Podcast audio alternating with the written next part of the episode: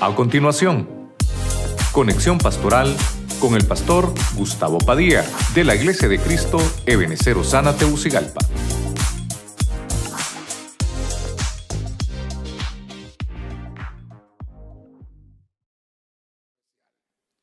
Cuando oren, dejen, oiga eso, dejen que el Espíritu Santo les diga lo que deben decir. Entonces, cuando nosotros vengamos a orar, sepamos que el Espíritu Santo está ahí. Amén, hermanos. Amén. Bueno, entonces al tema eh, yo le puse por nombre la súplica por los demás. Oramos, Padre Celestial, en el nombre de Jesucristo, damos gracias una vez más, nos permites estar en tu casa, hablar de tu palabra y estamos siguiendo, Señor, esta didáctica de ser enseñados a través de tu palabra de cómo podemos, Señor, alimentar nuestro espíritu orando, orando. Te pedimos que nos hables al corazón, que te quedes con nosotros y bendigas este tiempo. En el nombre de Jesucristo. Gracias, Señor. Amén y amén. Usted le da palmas fuerte al Señor. Gloria a Dios. Bueno, entonces orar es uno de los más altos honores que tenemos los hijos de Dios. Es un honor. Si no, si no hemos entendido todavía la oración de esa manera, la oración, el, el que podamos dirigirnos al Señor es un, es un honor. Los que somos santos aquí en la tierra, vamos a ser santos allá, en el cielo. Pero el que nunca se santificó aquí, nunca se purificó, ¿qué cree que le va a pasar en, en el otro lado del velo?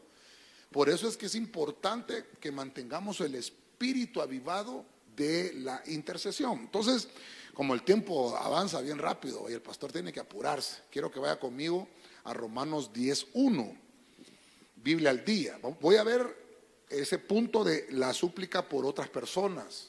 ¿Por qué tenemos que orar por otros? Eso es lo que venimos a hacer aquí. Aquí no venimos a orar por personalmente, sino que por otros. Miren lo que dice Romanos 10.1, Biblia al día. Hermanos, el deseo de mi corazón y mi oración a Dios por los israelitas es que lleguen a ser salvos.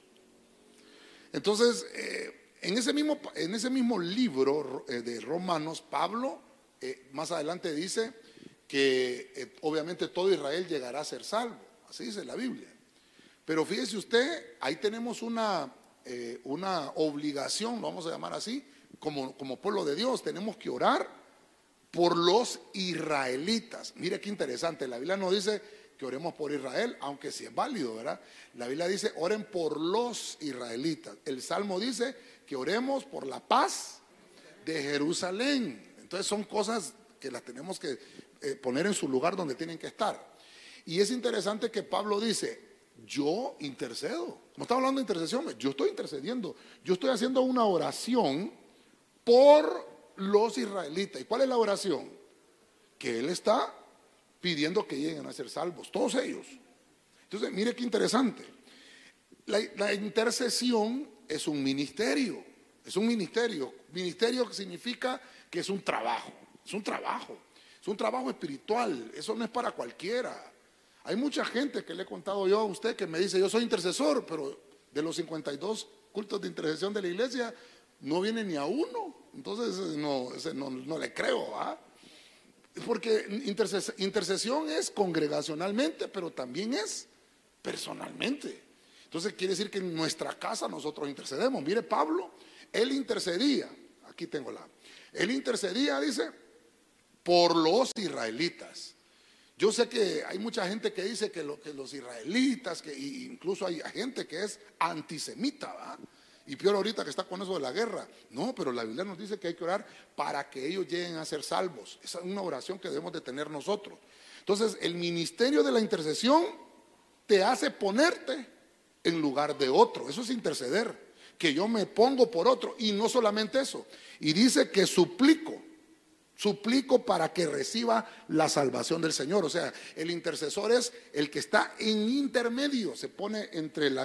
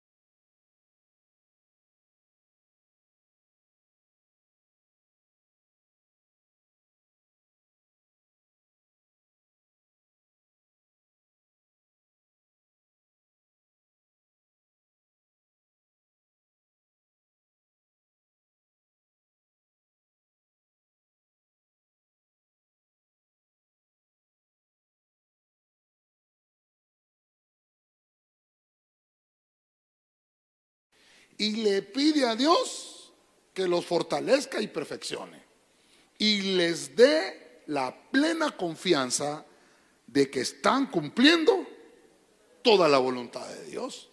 Ahora, ¿qué significa Epafras? Los discipuladores va siempre los meten en problemas. Y esto es importante, cada vez que estemos leyendo la Biblia, estudiemos la Biblia, sepamos qué significa el nombre de la persona. ¿Qué significa Pablo? Pequeño, ¿verdad? Significa humildad, eso significa Pablo. Y Epafras significa devoción. Entonces, para, si, si va conmigo, el primer punto de Pablo es que yo tengo que con humildad pedir por los israelitas, con humildad, porque es el pueblo de Dios. Los escogió el Señor, aunque a mí no me parezca, ni me guste pero ellos los escogió el Señor y punto. El Señor nos manda a que oremos por ellos y por la paz de Jerusalén. Bueno, ahora Epafras significa devoción. Diga conmigo, devoción. ¿Qué es devoción? Devoción es que yo hago algo, así como, como venimos hoy a la iglesia, hoy miércoles, venimos con devoción los miércoles a orar. Devoción es ir a la casa del Señor con un propósito. Este propósito que venimos hoy es orar, es orar. Entonces Epafras dice, yo tengo, como, como mi nombre es un oficio, yo tengo una devoción. A mí me gusta orar por ustedes. Mire lo que dice Epafras. Pero Epafras le, agrade, le, perdón, le, le añade un ingrediente, porque dice que Pablo, que es el apóstol, dice, Epafras ora por fortaleza, ora para que los perfeccionen, que el Señor les dé confianza y que cumplan la voluntad del Señor. Con cuatro cosas que lleva la oración de Pafras. La oración de, de Pablo, perdón, llevaba el ingrediente de pedir salvación. Epafras llevaba el ingrediente de, de devoción, de hacerlo constantemente. Pero pedía cuatro cosas. Pedía por, por la iglesia de Colosa. Imagínense que Pablo tal vez está en otro lugar, ¿verdad? pero Epafras tal vez había ido con Pablo en un tal vez viaje misionero y había llegado a Colosa, conocía a los hermanos. Por ejemplo, a mí me ha tocado visitar varias iglesias dentro del ministerio y esos hermanos me conocen y obviamente oran por mí. ¿Qué cree que me toca a mí también? Orar por ellos. No los conocía, pero ahora ya los conozco. Mire que aquí en las peticiones de oración tenemos ahí oración por todos los pastores bajo cobertura del ministerio. Oramos por todos los pastores a nivel mundial, no solo del ministerio también. No conocemos a muchos de ellos, pero en nuestra oración está. Pero cuando ya conocemos a esos hermanos, con mayor razón, tengo, tengo más eh, certeza de saber qué es lo que tengo que pedir. Oramos por pastores que están enfermos, oramos para que Dios les dé salud. Eso es lo que hacía Epafras, con devoción. Pero mire, mire qué interesante. La oración de Epafras, era específicamente por servidores. Diga conmigo, servidores. La oración de Pafras era por servidores. Pablo oraba por nacionalidad israelita. Todo el que era israelita oraba. Pero Epafras oraba por los que tienen una ciudadanía en el cielo. Los siervos. Dígale al que tiene la parte, tiene ciudadanía en el cielo tú, hermano. ¿Ah? La oración del justo puede mucho. Entonces, cuando el siervo ora por otros siervos, entonces el cielo, hermano, favorece esa petición y envía todos estos ingredientes, envía fortaleza, envía perfección, envía confianza y envía que se haga la voluntad bendita del Señor en sus siervos. Si usted es siervo del Señor, le da palmas al Rey de la gloria. Amén. ¿Cuántos dicen gloria a Dios? Entonces Pablo ora por los israelitas. Epafras ora por los siervos. Mire que hay que orar por, por los servidores. Ustedes que están en los equipos de servicio, tenemos que orar por el A, por el B, por el C, por el D, por el E, por el F, protocolo, crónicas, televisión, Ebenequidad, que los tesoros, corderitos, mayordomos, discipuladores, escuadrón de varones, ejército de mujeres, Dios santo, por todas las áreas de servicio me faltaron, ¿verdad? Un montón, ¿qué más me falta? El buen samaritano, hermano, incluso el escuadrón de intercesión y todas las áreas que tenemos en la iglesia, el que está en el parqueo, el que está en los sanitarios, el que está barriendo, el que está trapeando, todos hermano. Es una oración, por eso es la súplica. Yo suplico, yo oro para que Dios los bendiga y los pueda llenar de más bendición. Entonces, vamos a ir al siguiente punto, 1 Timoteo capítulo 2 versículo 1, punto 3. Dice la Reina Valera actualizada. Por eso, por esto, exhorto, ante todo, oiga, que se hagan, que se hagan, que se hagan rogativas. Ay, Dios mío, ¿qué me pasó aquí, hombre? Pero ya se lo voy a poner. Ah, no puedo. Es que la versión que yo tengo de la Reina Valera actualizada dice que se hagan súplicas. Sí, hombre, yo no sé. Es que uno con un ojo cerrado y con el otro también, ¿verdad? Pero igual, esa palabra rogativa es súplica, ¿verdad? Que se hagan súplicas, se hagan oraciones, se hagan peticiones, se hagan intercesiones, dice esta versión que estoy leyendo, y acciones de gracias por todos los hombres, por los reyes y por todos los que están en autoridad para que podamos vivir una vida tranquila y sosegada con toda piedad y dignidad. Esta versión que yo tengo dice el verso 2, por los reyes, por todos los que están en eminencia, para que llevemos una vida tranquila y reposada en toda piedad y dignidad. Entonces ahora estoy viendo que Pablo, mire usted, Pablo le está delegando una petición a, Timoteo, le está diciendo a Timoteo, exhorto, ¿qué es exhortar? Regañar. Ah, no, exhortar es animar, va. Te estoy exhortando, Timoteo, como Timoteo ya era pastor, va. Te estoy exhortando que allí, donde te está tocando pastorear, puedas incluir en las peticiones de oración ¿A quiénes? A los israelitas, a los siervos. ¿Ah? Claro que sí, ¿verdad? Pero incluía a quién también? A los que están en eminencia, a nuestras autoridades. Y este es un lío terrible. No, no, no, pastor, yo soy azul porque volar por los rojos. No, pastor, yo soy rojo porque volar por los azules. No, yo soy amarillo. No, yo soy verde. Bueno, al final es de todos colores, hombre, parece camaleón, ¿va? No, hermano, es que aquí no se trata de qué partido político somos. La iglesia es apolítica. Hay un mandamiento en 1 Timoteo 2.1 que el apóstol le dice, ¿sabes qué? En Romanos capítulo 13 lo escribí, dice Pablo, ¿verdad? Hay que orar por todas nuestras autoridades. Es hay que sujetarse a ellos, como, como que si nos sujetáramos al Señor. Solo dice Romanos 13. Sométase pues toda persona a las autoridades superiores, porque no hay autoridad puesta si no ha sido puesta por Dios. Entonces, eso venimos a hacer aquí. ¿Sí o no? Amén. Ponemos hasta la bandera, hermano. Fíjense que a mí, hermano, me, criticaron porque cuando se cambió el color de la bandera, bueno, inmediatamente mandemos a comprar la bandera que del color que, que está diciendo la autoridad. Porque entonces, ¿qué estamos predicando aquí? La, bandera es, es eh, azul turquesa, ¿eh, pastora? Azul turquesa. Y vengo yo con una bandera rojo y negro con colores eh, morados, verdes. No, ese no es el color de la bandera. No, pero es que yo digo que así va a ser la bandera y pongo una bandera verde con las estrellas rojas. Tampoco va, puro sirio. Entonces, incluso la gente lo ve mal y fíjese que me criticaron porque decían, no, es que el pastor le apoya a ese partido, dice. No, hermano, es que simple y sencillamente estamos siguiendo una oración que la Biblia dice que sí. Dios, Dios, hermano, Dios pone la autoridad. Ahora que usted no vaya a votar, ese es otro problema. ¿Que no le gusta ese partido? Entonces vaya a votar por el que usted quiere. ¿Sabe usted que de 10 millones de hondureños solo votan 2 millones? Ni 2 millones votan. Ni 2 Estamos hablando de un, ¿qué? ¿Un 20% de la población? Póngale que un 18% de la población vota y los demás no votan. Pero somos, hermanos, grandes criticones, ¿verdad? Para cuando la selección juega, son 10 millones de directores técnicos que están viendo el partido. Todo, yo la hubiera metido, a mí me la hubiera pasado, es que ese es un gran duro, esa es piedra, esa es leña. Y, hermano, y nos agarramos con el televisor. Es que así somos, ¿verdad? No, hombre, mire lo que dice la Biblia. Tenemos que pedir rogativas, oraciones, peticiones. ¿Y qué más dice? Acciones de gracia. Hermanos, eh, la tarea de la iglesia, nuestra responsabilidad como iglesia es orar por los que están en eminencia. Eso dice la Biblia. Esa es nuestra verdadera tarea. Yo no me voy a poner, hermano, a decirle, hermano, van mañana, preparen cartelones que vamos a ir a hacer una gran huelga ya. No se puede, va. La iglesia es la responsabilidad de orar. Tomarse la pastilla que se llama Ah, rodillol, hombre, si bien sabe. Es buena en la mañana, en la tarde y en la noche. Buenísima. Es buenísima, rodillol. Timoteo significa el que es amado por Dios. Entonces, quiere decir que ya vimos a Pablo, el humilde, ya vimos a... ¿A quién más vimos? Vamos a ver, ayúdenme.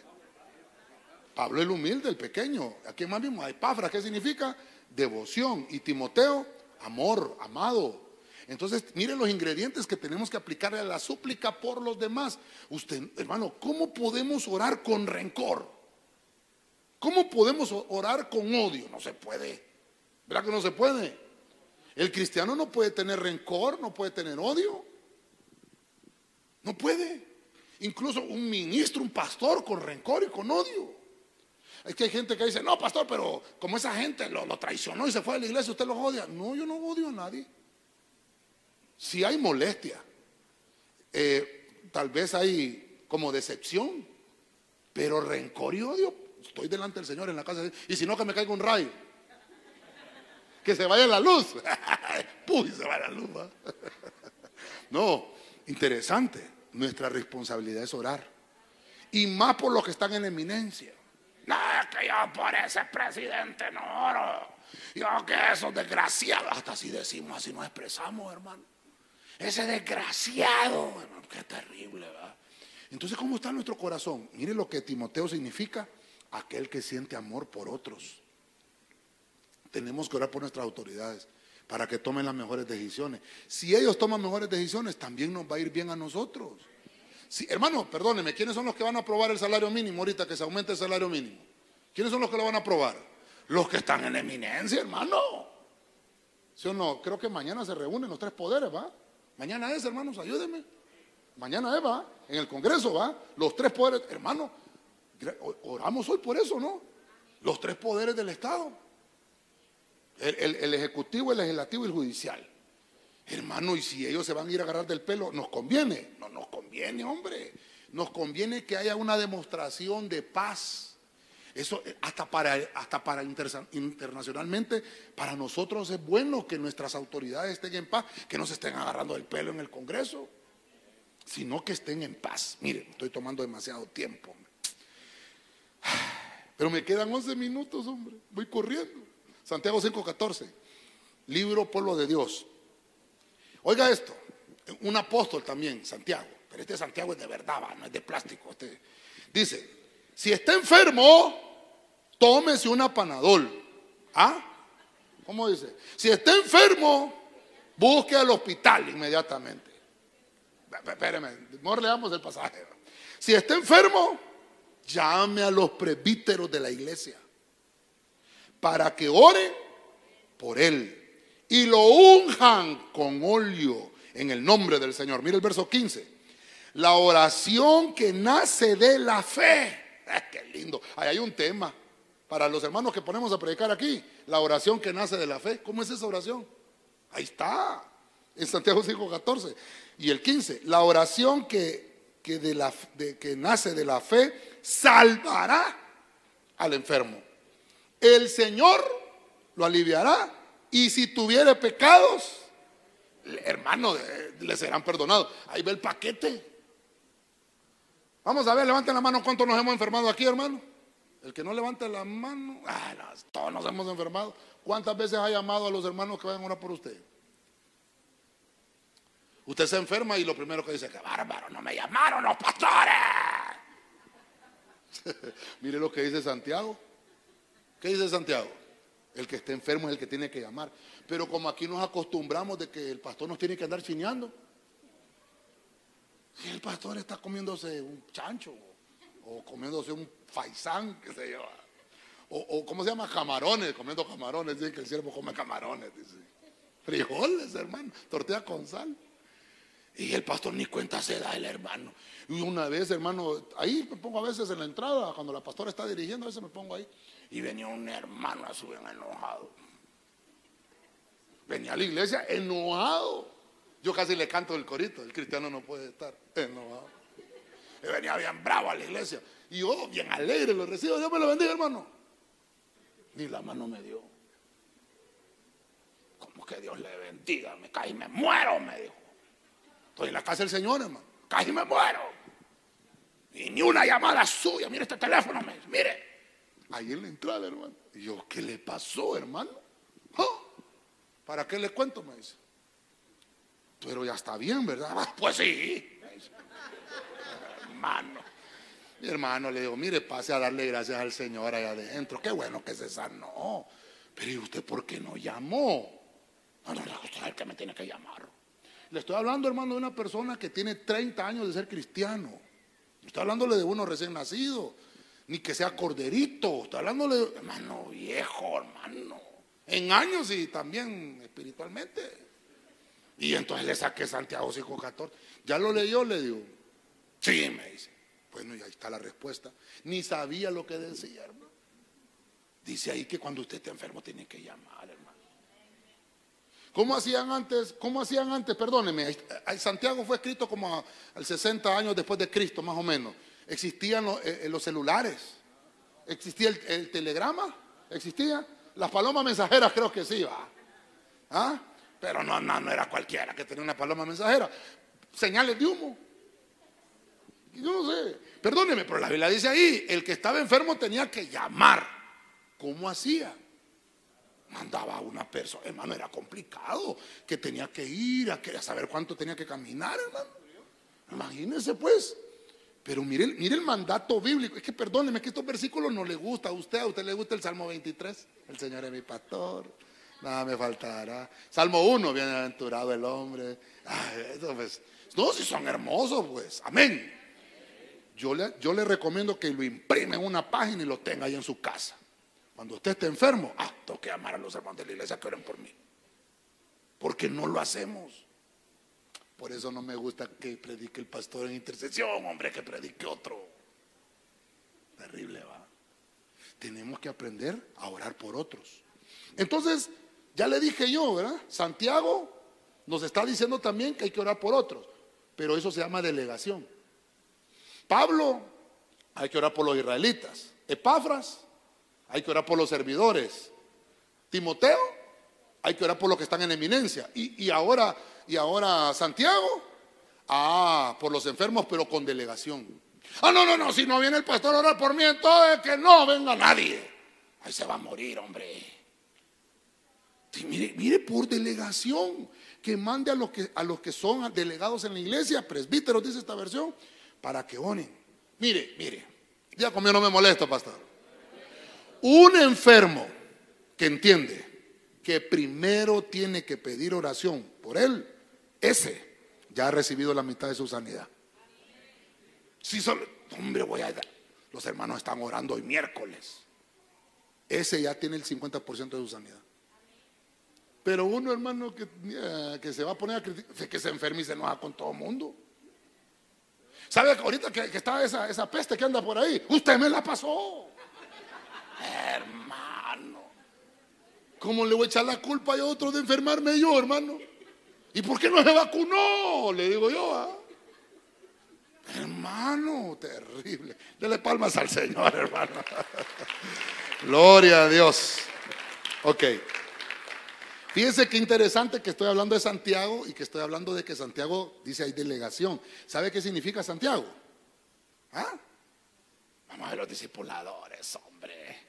Se lo he explicado miles de veces.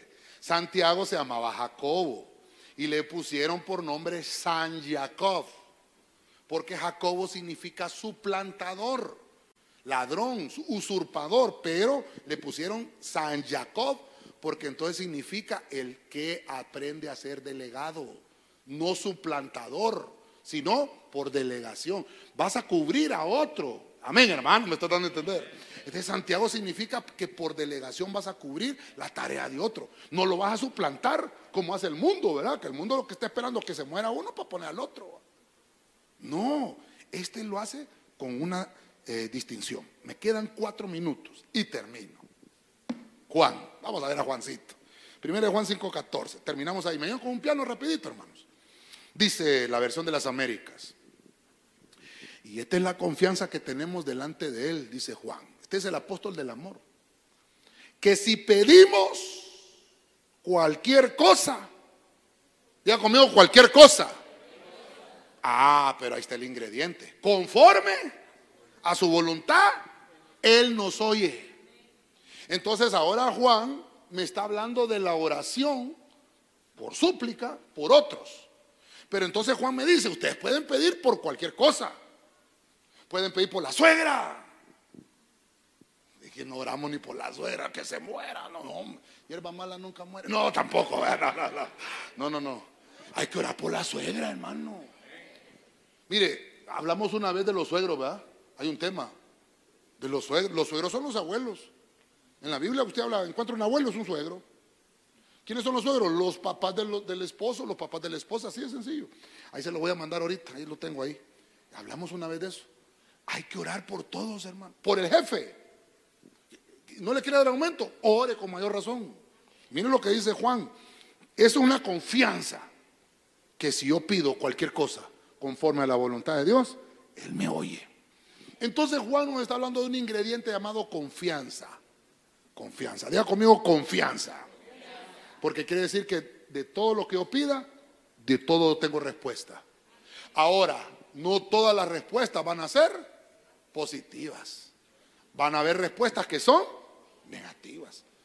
Entonces, para que para aquel intercesor que aprendió a pedirle al Señor, obtendrá la respuesta de todo lo que solicita. Amén. Juan significa misericordia. Dios es misericordioso. significa Juan? Significa el que ha perdonado. Eso significa Juan. Entonces, mire usted qué interesante lo que le acabo de mostrar. Cinco hombres de Dios que nos enseñaron a aprender a suplicar por los demás. Termino. Me ayudan con el piano. ¿Y qué pasó con el del piano? Si no, lo toco yo también. Mire, Pablo nos enseñó que hay que orar por salvación por otros, los israelitas. Epafras nos enseñó de la devoción, que hay que orar por los servidores, por los siervos. Timoteo nos enseñó que es nuestra responsabilidad por los que están en eminencia, por nuestras autoridades. Número cuatro, Santiago nos enseñó que por delegación oramos por los que están enfermos.